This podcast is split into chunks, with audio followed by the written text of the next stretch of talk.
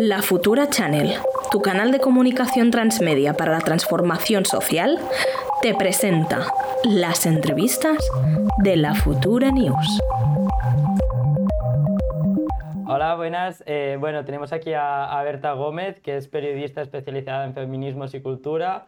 Eh, ha publicado en todo tipo de medios, como el diario.es, en Pícara Magazine, El Salto, y ha trabajado en Vice y también ha sido mm, colaboradora del podcast de Tardeo del, Radio Primavera.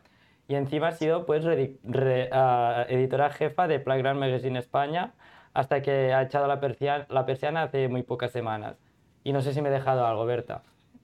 No, no, te has dicho muchísimas cosas. Muchas gracias por este gran currículum que, bueno, siempre sienta un poco así como escuchar todo de golpe. Pero no, no te has dejado nada, seguro. Vale, bueno, eh, primero de todo, hola, ¿y cómo estás?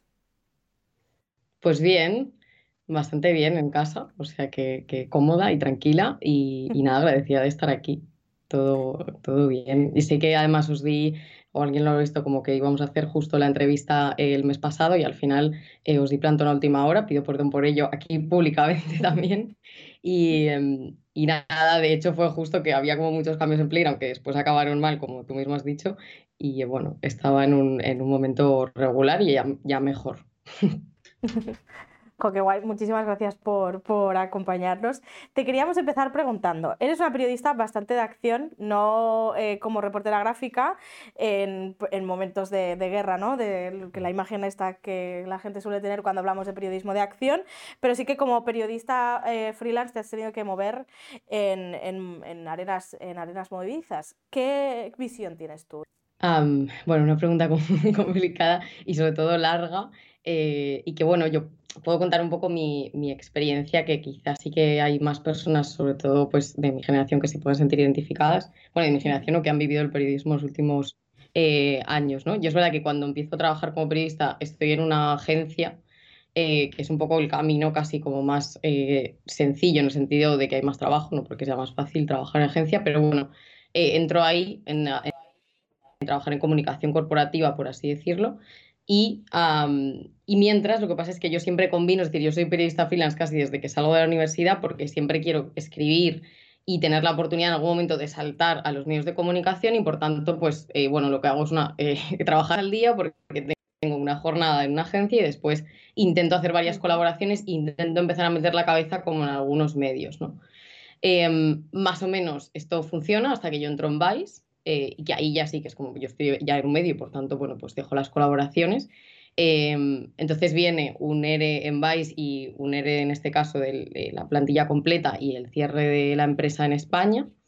Em, cuando llevaba ocho meses, es decir, un poco que mi, mi primer contrato como periodista se trunca porque cierra la empresa yo venía también, ¿no? Por sumar, eh, eres, eh, por ejemplo, hacer mis, mis prácticas como periodista en el mundo, esto es mi último año de carrera, y que justo también villase el año que había un ERE, que obviamente no afectaba a los becarios, pero que afectaba a mucha gente, o sea, el ambiente que se respiraba en la redacción, pues era un ambiente de, de que de que, en fin, que las cosas económicamente no iban bien. Y ese ha sido un poco como el leitmotiv que he vivido durante toda mi carrera en el periodismo, porque ya digo, en Vice, después de Vice es cuando me hago freelance, digamos, de manera como más oficial, por, en el sentido de que solo quiero dedicarme a escribir eh, artículos, ¿no? Y creo que puedo dedicarme a ello. Y lo cierto es que sí tengo trabajo suficiente, es decir, no es que me falte un poco, eh, que también puede ocurrir, obviamente, ¿no? Pero en mi caso, eh, sí que puedo, trabajar en varios medios de comunicación, porque al final muchos ahora mismo viven gracias a, las colaboraciones, entonces sí tengo esa oportunidad, pero está muy mal pagado, es muy precario, y bueno, y se produce también un sentimiento un poco que no tienes derechos laborales con esa empresa, no tienes, es decir, el trato también que hay hacia, hacia los freelance, yo creo que es mucho peor que la gente que trabaja en redacción, ¿no? Al final eres la última persona en la que piensan, no te invitan, bueno, todos los derechos laborales que tiene una persona que está en una oficina, pues tú no tienes, ¿no? Eh, y por tanto, a mí es verdad que, que, fue una etapa de año y medio en la que a mí me, me costaba mucho a nivel mental, ya no me afectaba también a nivel personal, como un poco pues eh, seguir adelante, porque al final yo no tenía tampoco ninguna seguridad en ningún medio, iba por aquí, por allí. Y entonces surge lo de Playground y para mí es como otra vez como agarrarme a un contrato de trabajo, que la verdad es que no es, no es cosa menor.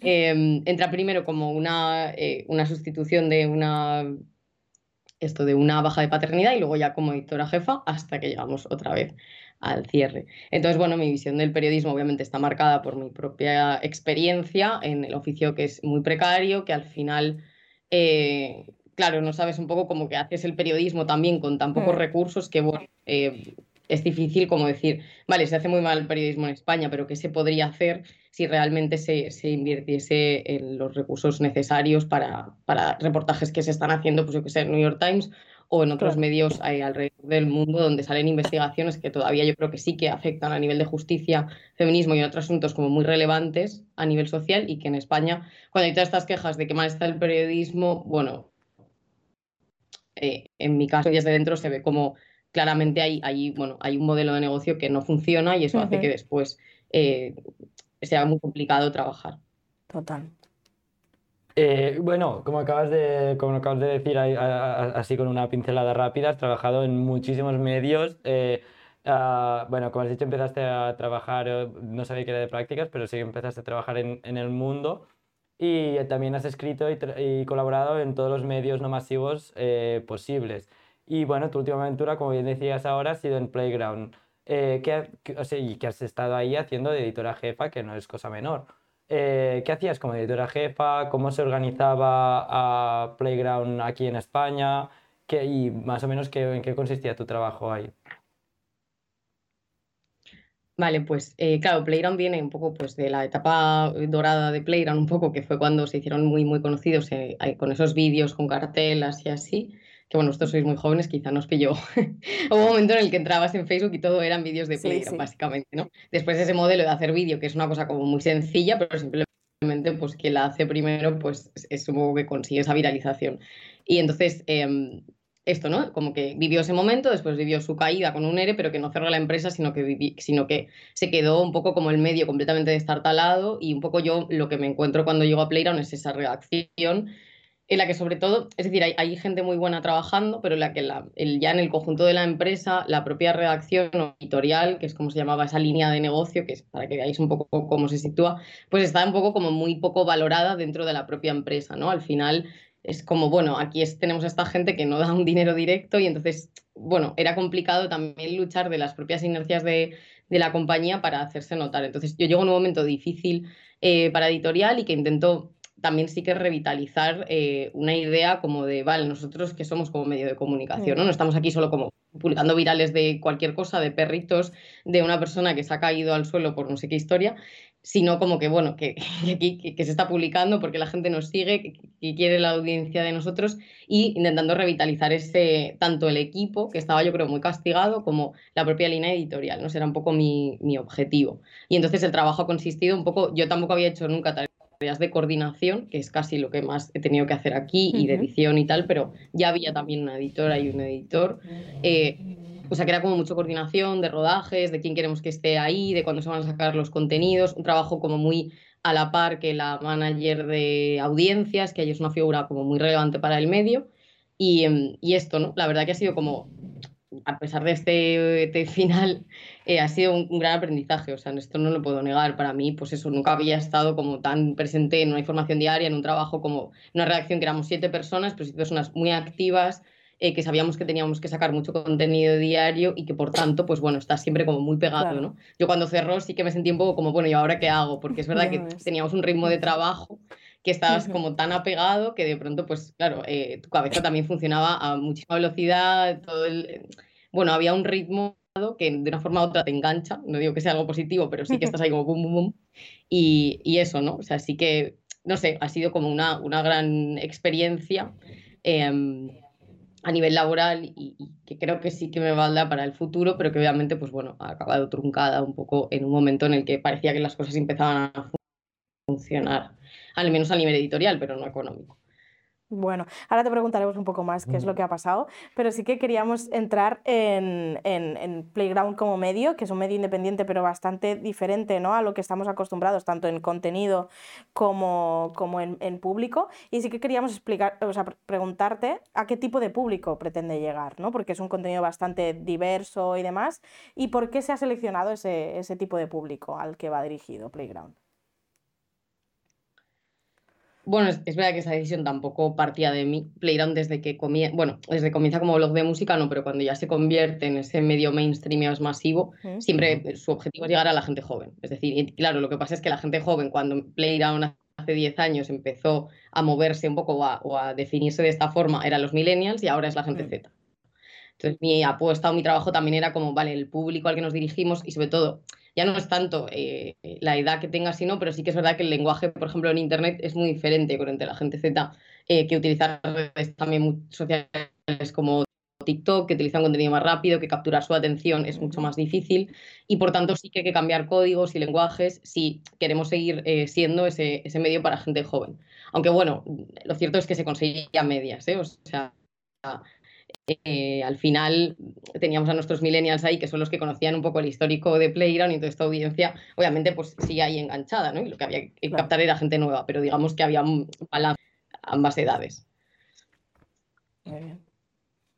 Y ahora ya entrando más como en materia de, Playground, eh, si nos podrías decir cuáles han sido las decisiones que han llevado a cerrar a Playground que han llevado pues a que, por ejemplo, en España cerrase su oficina, pero en México, ah, como un ejemplo, eh, no, no, ¿puedes explicarnos un poco, bueno, eso, por qué, qué ha pasado y cuáles han sido los motivos que han llevado a tomar esta, bueno, drástica decisión, supongo?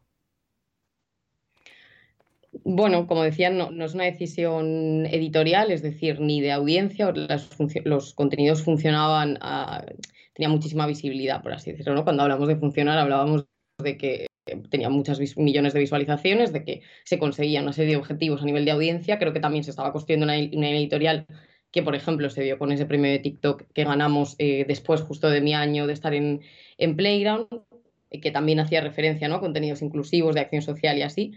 Eh, por lo tanto, bueno, yo lo que puedo decir, porque es verdad que hay cosas que, que, primero que no tienen que ver conmigo y después que son temas internos de la empresa. Eh, yo lo que puedo decir, ya digo, es que no es por echarme flores, pero que realmente el contenido a nivel editorial y de audiencia funcionaba y que son temas económicos, como creo en la, gran mayoría de cierres de empresas o de despidos, como en este caso, ¿no? que es verdad que eso que decías, no es que cierre Playground, Playground sigue funcionando en México con una redacción, que además hay otros trabajadores en Latinoamérica, y sigue funcionando como agencia de comunicación. Eh, ahora mismo esto sigue, sigue en activo. Em, entonces, lo que se cierra un poco es la parte editorial porque se entiende que no es rentable y no es sostenible a nivel económico, básicamente. Entrando en, el funcionamiento de Playground, eh, te queremos hacer una serie va a ser un bloque de diferentes preguntas, así que contéstanos como, como, como quieras, ¿eh? pero eh, gran parte de los, de los ingresos de Playground venían eh, derivados de, de, Meta, ¿no? o directamente de Meta, que pagaba a, a, los medios por publicar, por publicar allí el contenido. Y una vez ya se tenía los medios publicando allí, empezó a pagarles menos y a minimizar el impacto de los, de, los, de los contenidos. Eso hizo que cambiarais la estrategia de Playground para poder tener aún más visibilidad viralidad y más ingresos, esto es posible. Y por otra parte, centrarse en los resultados cuantitativos te aleja del periodismo, o sea, es, existe un equilibrio entre hacer, entre ser solventes y hacer buen periodismo. Sé que son preguntas como raras, pero todas tienen un hilo. Sí, sí, no, no, muy, sí, está muy bien las preguntas. Solo que no se me olvide eh, cuando son dos, Em, la primera es un poco si cambiaba su estrategia de acuerdo al cambio de las propias plataformas y al pago de los contenidos. Em, si se intentaba, lo que pasa es que es verdad que al final las plataformas no se trata tanto de que cambien de estrategia, que también, es decir, sobre qué contenidos quieren potenciar y, por tanto monetizar, sino mm. que realmente dejan de pagar eh, por los contenidos. Entonces tampoco había como una estrategia Mm, bueno, qué hacer, porque entonces, porque no había ningún sitio donde apuntar si queríamos apuntar a monetización. Eh, ya sé que se estaban haciendo algunas estrategias, pero se hacía un poco el máximo posible. O sea, hay un punto en el que tú cuentas con una serie de personas, pues hacer estos artículos, por artículo entra una cantidad bastante ridícula y por tanto, mm, bueno, pues al final no quiere decir que no, que es una cuestión de que, de que mantenerse ahora mismo, como hizo en su momento Playground a través del pago de las plataformas, como fue Facebook, es inviable. O sea, yo no sé si existe algún medio que lo haga, pero desde luego me extrañaría. es decir, es un método de, que ahora mismo. Vale, ahora sí, ya está. Sí, vale. Sí, no sé si. Vale, sí, eso me decís si me cambio de sitio, aunque esté eh, ¿Dónde me habéis perdido? O sigo. Bueno. Ya está, ya está, sí, sí. ¿Ya está? Ah, vale, se ha oído todo. Bueno, vale, vale, vale. Nada, nada, ya está, ahora sí. Eh, y luego respondiendo a cuál era la No, segunda o sea, pregunta. Sí, Sí, sí, sí, sí, sí, sí. Ha habido como un retraso, pero, pero ya está, no te preocupes. Vale, vale. No, te preguntaba cu- cuál era la segunda pregunta, que, era, que se me ha olvidado como... Que centrarse en los resultados cuantitativos de ese. Sí, Sí, Ah, eso, sí, sí. sí. sí. Sí, interesante también, sí. No, eh, preguntábamos eh, si era, si era mm, posible ¿no? centrarse en los resultados cuantitativos ¿no? para, para ver si la- el equilibrio entre ser solventes y buen periodismo. Bueno, es muy- o sea, es verdad que sí parte de monetización y hablando un poco de viralidad, porque la la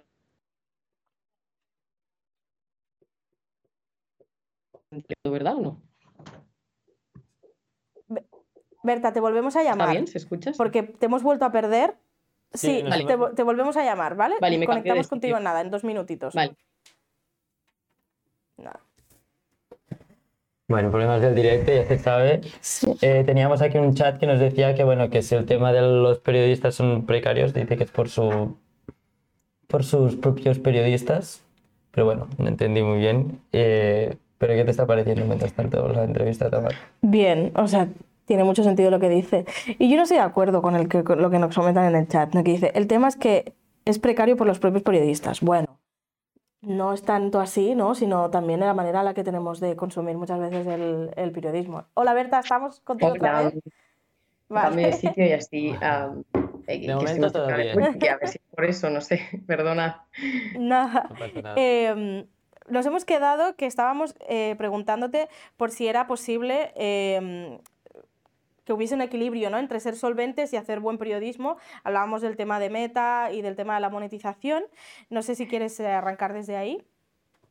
Vale, sí. Bueno, era un poco como que el tema de la monetización, eh, como es un objetivo que digamos que ya es inviable, que es inalcanzable, Mm, tampoco constriñe tanto, tampoco está tan relacionado con los contenidos que se hacen, pero sí la visibilidad. O sea, lo que ocurre es un poco que Meta en Instagram, por ejemplo, ¿no? Decide muy claramente si un reel o si un tipo de vídeo, según la duración, te lo va a difundir a un millón de personas o a 200.000. Y, eh, y un poco como que es cierto que siempre tienes una audiencia que es como respondes a audiencia, pero siguiendo un poco la lógica de TikTok, de ese para ti, donde al final es el propio TikTok el que selecciona los contenidos que quiere viralizar y que veas, etcétera, al final estás como mucho más a merced, yo creo que hace 10 años, de lo que las plataformas quieran que se viralice. Y por tanto, el objetivo de Playground siempre era tratar de averiguar de una forma u otra cuál era o qué querían esas plataformas, cómo querían que hiciésemos el contenido. Lo cual te lleva pues a un poco a una locura o a veces como a una... a- a- a- sobre todo a trabajar con, con la mentalidad de un cambio constante semanal en, en cuanto a cuánto puede durar un vídeo, cómo quieres que hagas ese vídeo y tal. mm. Esto para mí es muy frustrante, es decir, yo no, no defiendo para nada ese modelo de negocio, pero sí que es verdad que hay un punto también en el que tienes un poco que ceder, o sea, cuando ya estás en este punto, lo que nos pasaba a nosotros es como, vale, eh, bueno, hay que hacerlo así, este, nuestro objetivo es que este contenido llegue al mayor número de personas posible y por tanto yo sí que era como cuando llegué muy negada o, o sí que estaba como enfadada completamente Mm. ante esta lógica del Claro. eh, de un minuto, de hacerlo todo corto, de, de pelear por la atención del usuario de una forma como tan eh, directa, tan horrible, o sea, todo el rato en esta lógica. Y luego sí que, bueno, cuando lo ves tan claro, ¿no? Cuando ves tan claro que si haces un vídeo en un minuto va a funcionar mucho mejor que eh, un vídeo de cinco, pues entonces eh, intentas hacer toda esa transformación del contenido.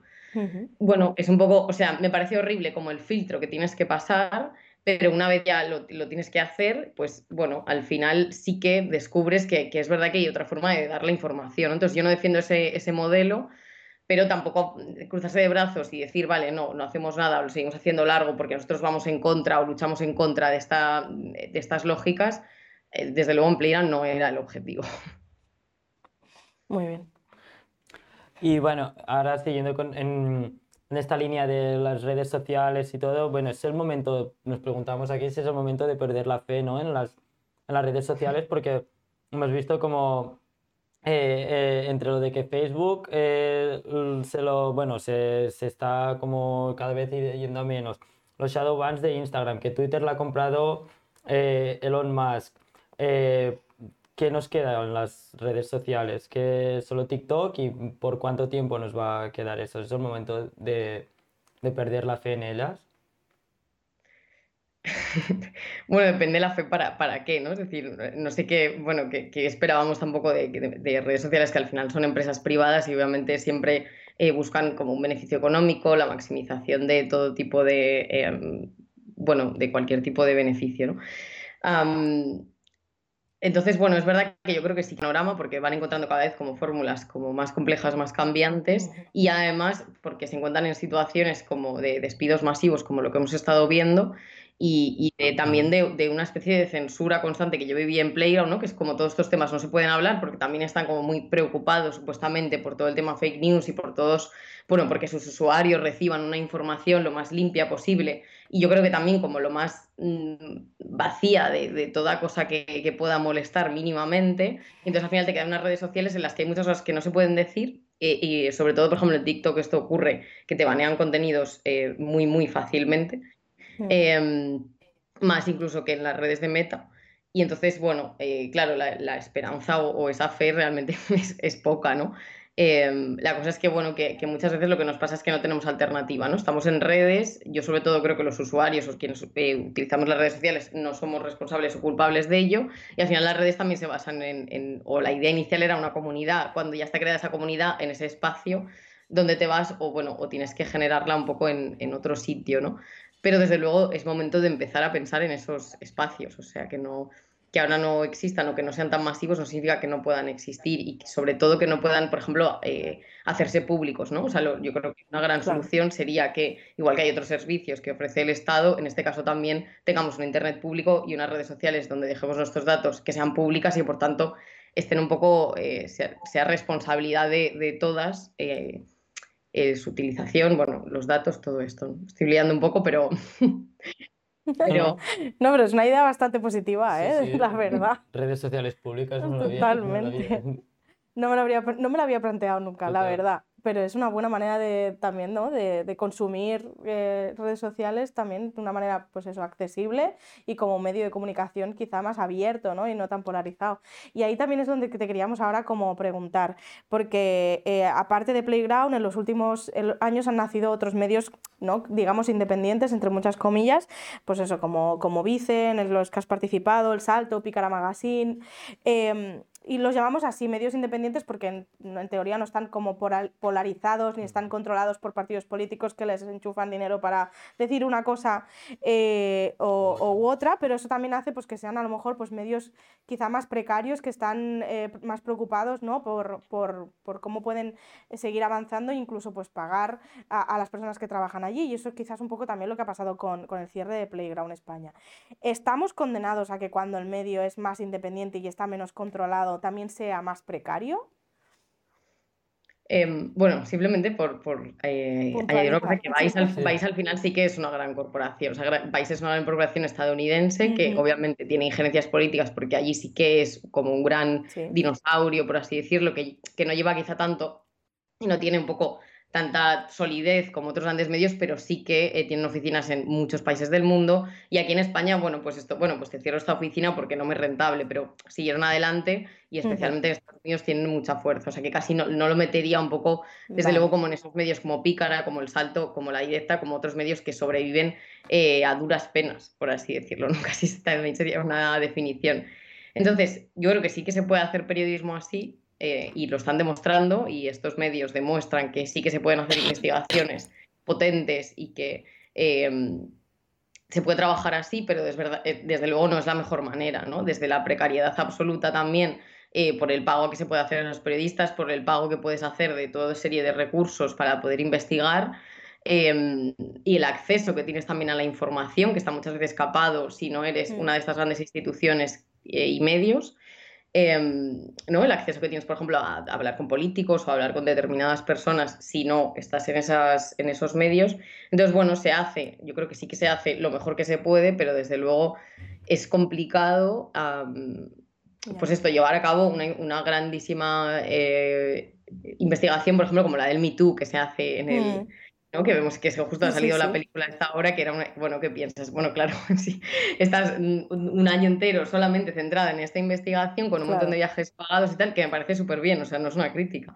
Pero claro, eh, desde luego aquí en España parece que no hay esa oportunidad y en estos medios pequeños aún menos. Y claro, el modelo de negocio que les sustenta es el pago de sus suscriptores y suscriptoras. Em, y claro, es un modelo de negocio que también es, duro porque em, depende siempre de, unas personas que probablemente también están precarizadas muchas veces, porque quien quiere esa información y ese, mm. periodismo libre muchas veces también pertenece a un sector que tampoco puede permitirse como un pago de grandes cantidades de dinero, como por ejemplo sucede con el español, ¿no? que de pronto sale y hay una ronda de inversión o hay bueno, muchas personas poniendo mucho dinero debajo pero obviamente esas personas lo que quieren es un medio de Pedro J, no quieren un medio como, medio independiente. Entonces, bueno, siempre te mueves, yo creo, como en arenas movedizas. Em, yo creo que, en fin, que su existencia es imprescindible y que, y que otra vez no son los responsables de la precarización del, oficio, pero que, bueno, tienen unos límites, están muy limitados por su propia, eh, su propia capacidad de, de, ganar dinero. Es que es así, por desgracia. Y también ya mm, siguiendo por aquí, eh, en una sociedad ya haciendo un poco, no es una pregunta de mala leche, pero podemos decir que un poco sí, eh, en una sociedad que está tan polarizada, tan distanciada, ¿crees que existe la imparcialidad periodística? Y si existe, eh, ¿puede existir un, un periódico, un medio que no favorezca eh, una parte de la sociedad en concreto y cómo se consigue esto. Bueno, claro, el tema de la, de la objetividad o la imparcialidad, yo creo que siempre está en duda, ¿no? desde que estás estudiando periodismo ya te lo enseñan un poco, ¿no? Que es un poco en la misma selección de temas, por ejemplo, o sobre ya hay un sesgo que, de cualquier tipo. En la misma eh, selección de las noticias que van en portada, que van con foto, que van con un titular más grande o más pequeño, ya hay obviamente un sesgo. Es decir, que la imparcialidad en sí misma yo diría que es imposible, ¿no?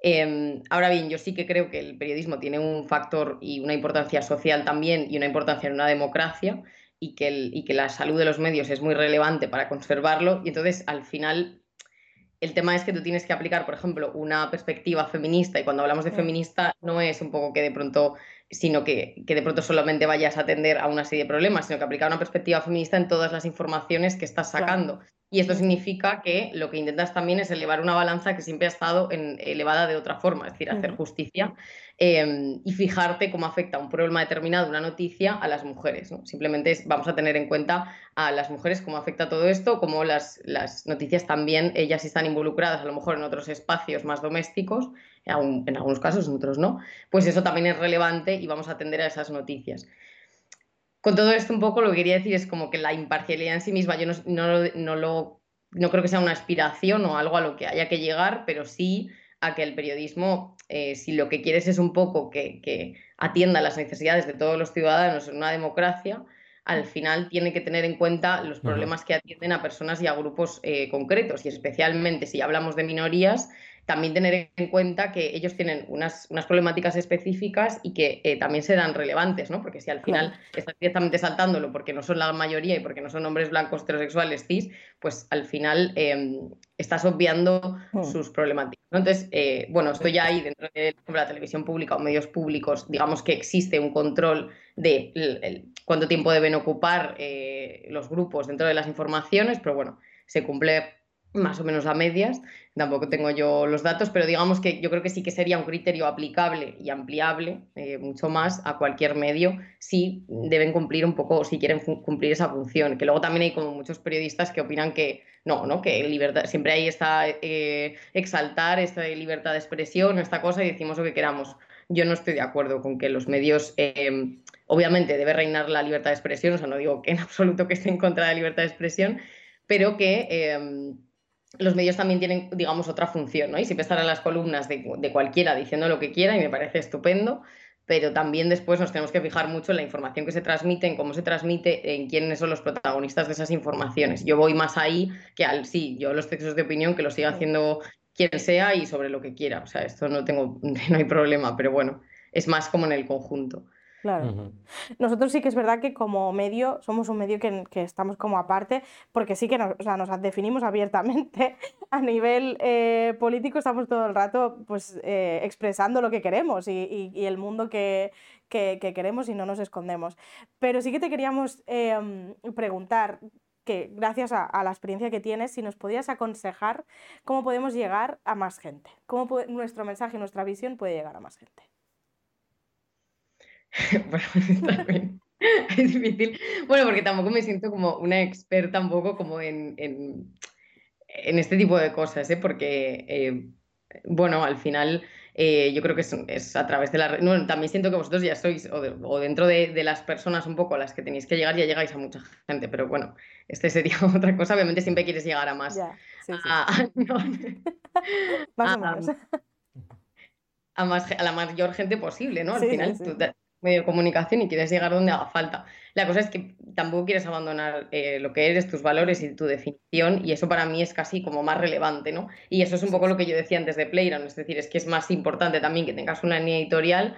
Luego, la viralidad un poco se debe construir sobre esa base editorial, pero no puede ser que la, base editorial esté al servicio de la viralidad, ¿no? Intentemos al menos trabajar bajo esa lógica, aunque luego publiquemos virales de, perritos. Entonces, bueno, en, en este caso, no sé, es que creo que tenéis una estrategia de comunicación que ya es válida y, o sea, que ya es muy válida, quiere decir que hacéis también todos estos reels, es que ya estáis como completamente en, mm. en, esta rueda, también tenéis personas que, bueno, que se mueven muy bien en redes. Em, no sé, me es, me es, complicado porque ya digo, creo que también obviamente siempre vas a dejar que hay gente que, bueno, dice no, pone que no les importa un poco como eh, temas que se puedan tratar aquí, ¿no? Pero claro, cómo generas esta atención, te puedes ir también, por ejemplo, a un formato como el de Place, que intentaba, yo creo, captar un mm. público de todas partes, pero para mí eh, es, eh, es, un, es, hay partes problemáticas, es decir, no, no, me parece que sea lo peor Place, pero sí que es verdad que planteaba unos debates a veces que era como, bueno, es que esos debates, sí, como decís, o como yo también creo, ya estás posicionado porque hay cosas que en una democracia no se pueden debatir, entonces, claro, ya, ya pues sí, pues hay gente que, pierdes, pero bueno, esto, no sé, es complicado, o sea, quiero decir, si queréis hacer un place, pues Nada, yo creo que nos queda claro que tan mal no lo estamos haciendo. No, nos quedamos con ese mensaje. Si, mi opinión cuenta, desde luego que no. Y otra, otro temita que en Playground habéis estado usando bastante frecuentemente, ¿no? La IA, la inteligencia artificial, para que os ayudara a hacer bueno, vuestro trabajo en vuestro día a día. ¿Y qué opinión tienes pues, sobre la IA? ¿Crees que nos puede, tenemos que tener miedo a ella porque nos puede precarizar más o no? ¿O si es una herramienta pues, que puede ayudarnos en hacer nuestro trabajo sin que suponga una, una gran pérdida de capital humano?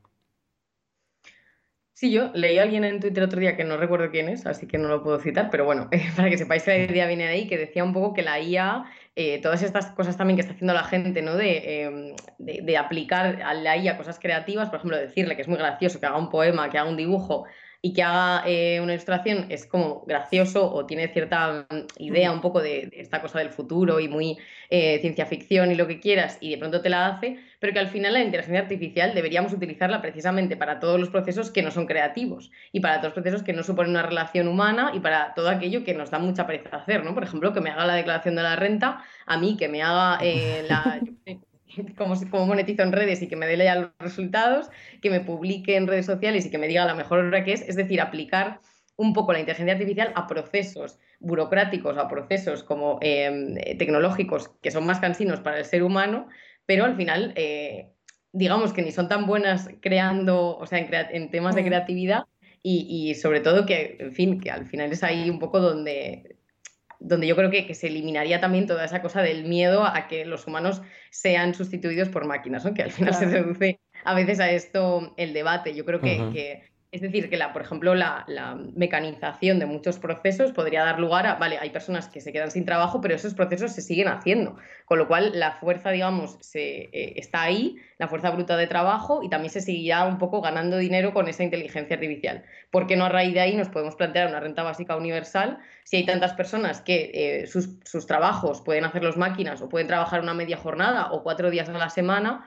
Porque realmente estamos eh, muchos procesos mecanizándolos a través de inteligencia artificial y otras tecnologías, Vale, pues planteémonos entonces que si el Estado sigue produciendo la misma cantidad de dinero porque se sigue haciendo ese trabajo, ¿por qué no damos una renta básica universal? ¿no? Es decir, un poco como bien pensar eh, y aplicar la tecnología y todo esto a formas sociales que sí que creo que eh, pueden ser muy positivas y que sí que son cosas que también se están hablando, ¿no? Pero es verdad que siempre hay como más el miedo o ese discurso más fuerte porque también, obviamente, eh, hay personas que les conviene como mucho más, como Elon Musk o como otros de estos megalomanos eh, locos, que, claro, ¿no? Como que al final quieren meter como todo este miedo en la cabeza y entonces vámonos a Marte y entonces vámonos a no sé dónde, cuando al final, bueno, yo creo que, la inteligencia artificial, ya digo, otras tecnologías sí que pueden ser aplicables en, temas sociales y, y, democráticos y, bueno, y que pueden ser muy positivos. Entonces, esto, no sé, a mí, a mí en Playground, eh, que realmente iba por ahí, perdón que me he perdido, pero como lo aplicábamos al final para un programa que lo que hacía es ponerte una carita de una persona, digamos, eh, para darte una noticia, porque se entendía que las noticias que, son, que te las cuenta una persona y no simplemente hay cartelas eh, son mejores o se difunden mejor y tiene, son más virales, etc. Em, y entonces se utilizaba para esto, ¿no? No tenemos tampoco la capacidad de estar siempre dando noticias nosotros, pues ponemos esta cara de inteligencia artificial.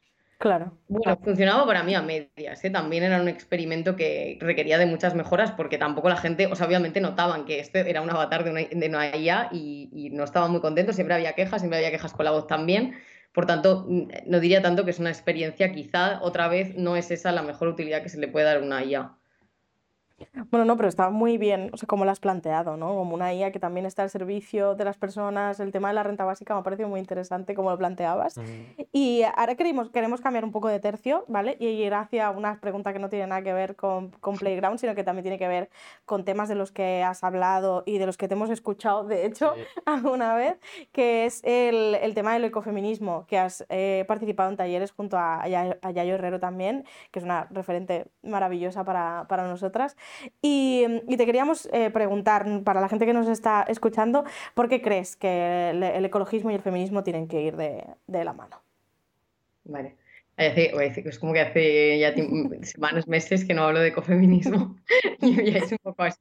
Em, bueno, yo hice mi trabajo de fin de máster eh, es un trabajo, como sabréis todos, muy, muy largo y que te lleva bastante tiempo de investigación aplicado a un libro de Alicia Puleo sobre ecofeminismo para otro mundo posible. Y fue a raíz un poco de la lectura de ese libro y de muchas más autoras como Yayo Herrero, que yo también soy una absoluta fan de ella, de, la forma en la que habla de todo lo que dice y todo lo que hace.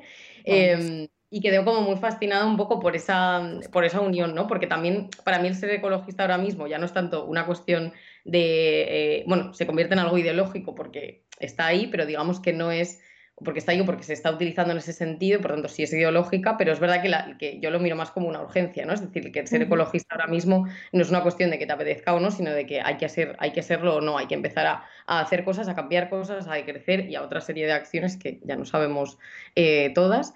Y por tanto, bueno, es un poco como aplicar esa urgencia también dentro del, del propio feminismo, ¿no?